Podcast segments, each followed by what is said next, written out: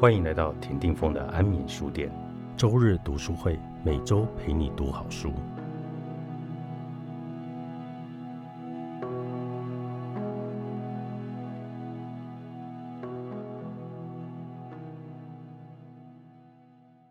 安眠书店周日读书会，我是田定峰。嗨，大家好，我是牛奶姐。今天牛奶姐呢为大家带来这本书是《为什么这么荒谬还有人性》。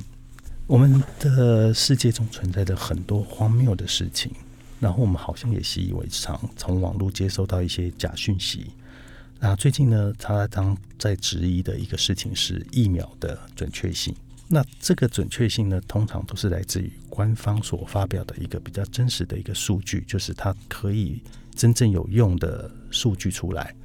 可是呢，大部分的人对这个疫苗呢，还是会产生很大的怀疑。反而会去相信网络上面的一个假的一个讯息，而这个假的讯息通常是带着比较负面的。可是为什么群众大众会倾向去接收比较负面的假讯息？嗯。其实，如果是这样子的话，就要回到这一本书。这一本书其实它主要其实是在谈相信跟不相信中间的那个心理学跟心理状态，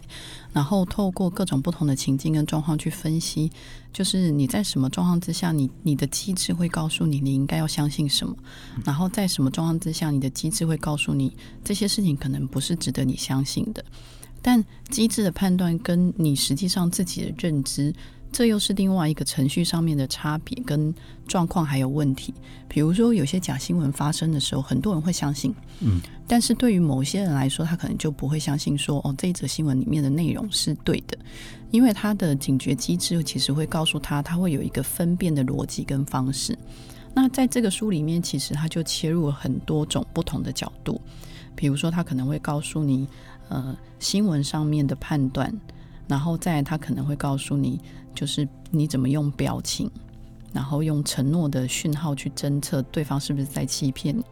那他也可能有提到，就是说，其实有很多人都是利用煽动的方式，让你在情绪上，呃，跟着从众的心理去相信了这件事。但实际上，这个东西如果当你是一个人，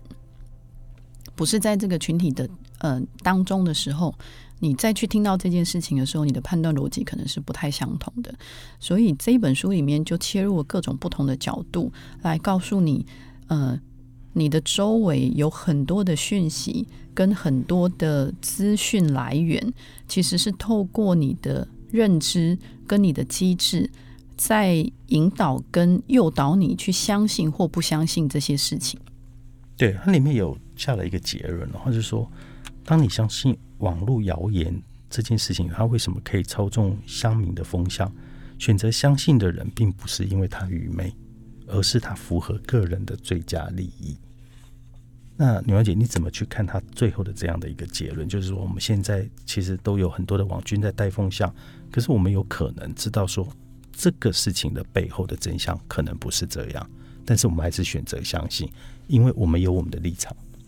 嗯，还有另外一件事情是书里面其实有提到，他说，呃，一般人很难不同意，呃，政治哲学家杰森布伦布伦南在里面主张的一件事情，就是人类天生其实并不会去追求所谓的真相跟正义，而是他其实会去寻求一个共识，就是有时候你其实不会去在乎这件事情的真相是什么，可是你会比较在乎你身边的人有没有跟你一起去认同这件事情。嗯。那当身边人都去认同这件事情的时候，你其实就会认为这件事情是这样的。嗯，是，嗯，是因为你你可能不会发出跟别人不一样的声音，因为你知道这个风向在往哪里吹，你不会去逆风。对，这个其实是现在的一个网络的现象。那可是这个久了之后，它会不会变成是以假为真？假久了之后，你相信那个是真的？嗯嗯，峰哥其实在提的这个方向跟主题，就是比较是呃。大一点的方向跟方式，如果是我们回到一个你去判断跟思考一件事情的逻辑的时候，比如说好了，现在呃诈骗的电话这么的盛行，你可能三不五时你就会接到那个诈骗的讯息，对，那有时候你就会被骗啊，对，可是有些人可能就不会被骗，对，那被骗的原因跟不会被骗的原因差别在哪里？差别在于它其实其中会有一个呃。你的呃想法在做这件事情判断时候一个顺序的逻辑，举例好了，以前我有一个朋友，他是念法律系的，他自己本身其实就非常熟知法律。然后有一天，他接到一个法院的传单。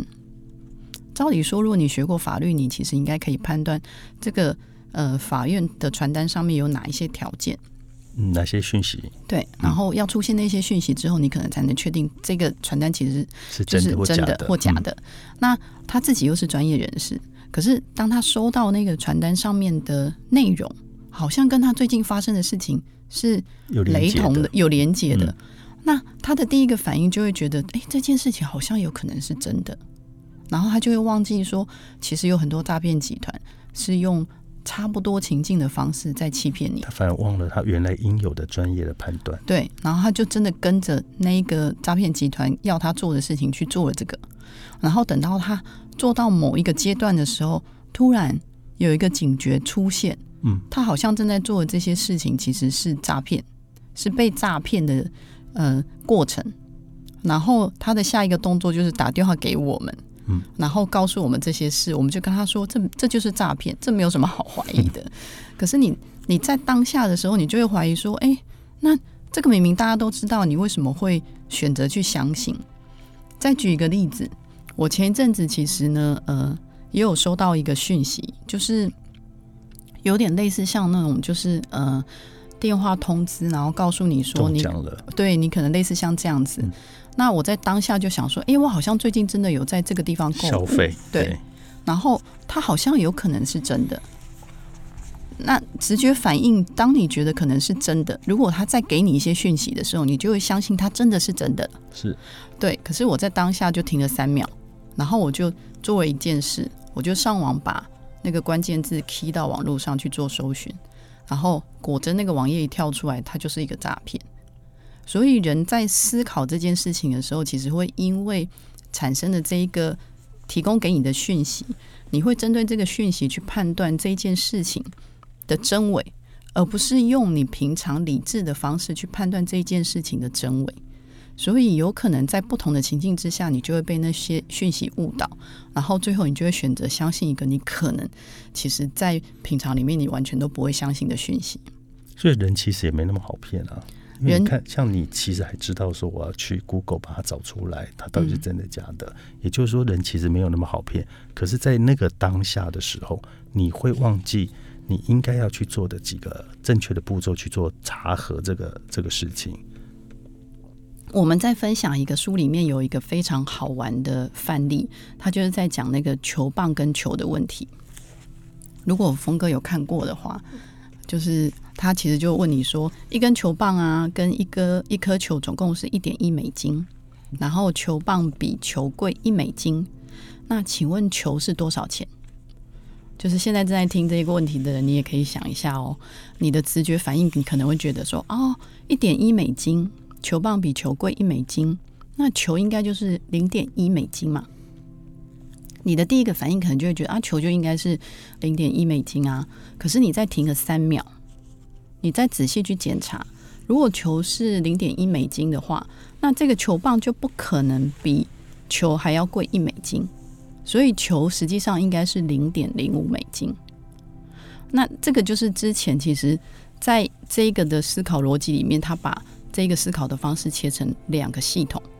系统一是一个非常直觉性，然后快速的反应，然后系统二其实是会停下来，仔细再去做检查，再去做思考。那很多人其实他比较仰赖的是系统一的判断，那有一些人他可能比较常训练自己做分析这一件事情，所以他当他碰到同样状况的时候，他可能使用的就会是系统二的这一个决定。那这个东西就是只能告诉大家说，呃。再怎么荒谬，都会有人相信的原因，倒不是我们容易被骗，而是你接收讯息的这个警觉跟机制的这个机制教导你的方式，可能会误导你去相信这件事情。是，哎，这个我想到一个就是宗教，宗教也很常会利用这个部分。我就宗教的神棍，他为什么可以让这么多的信众甘愿去奉献他的一切？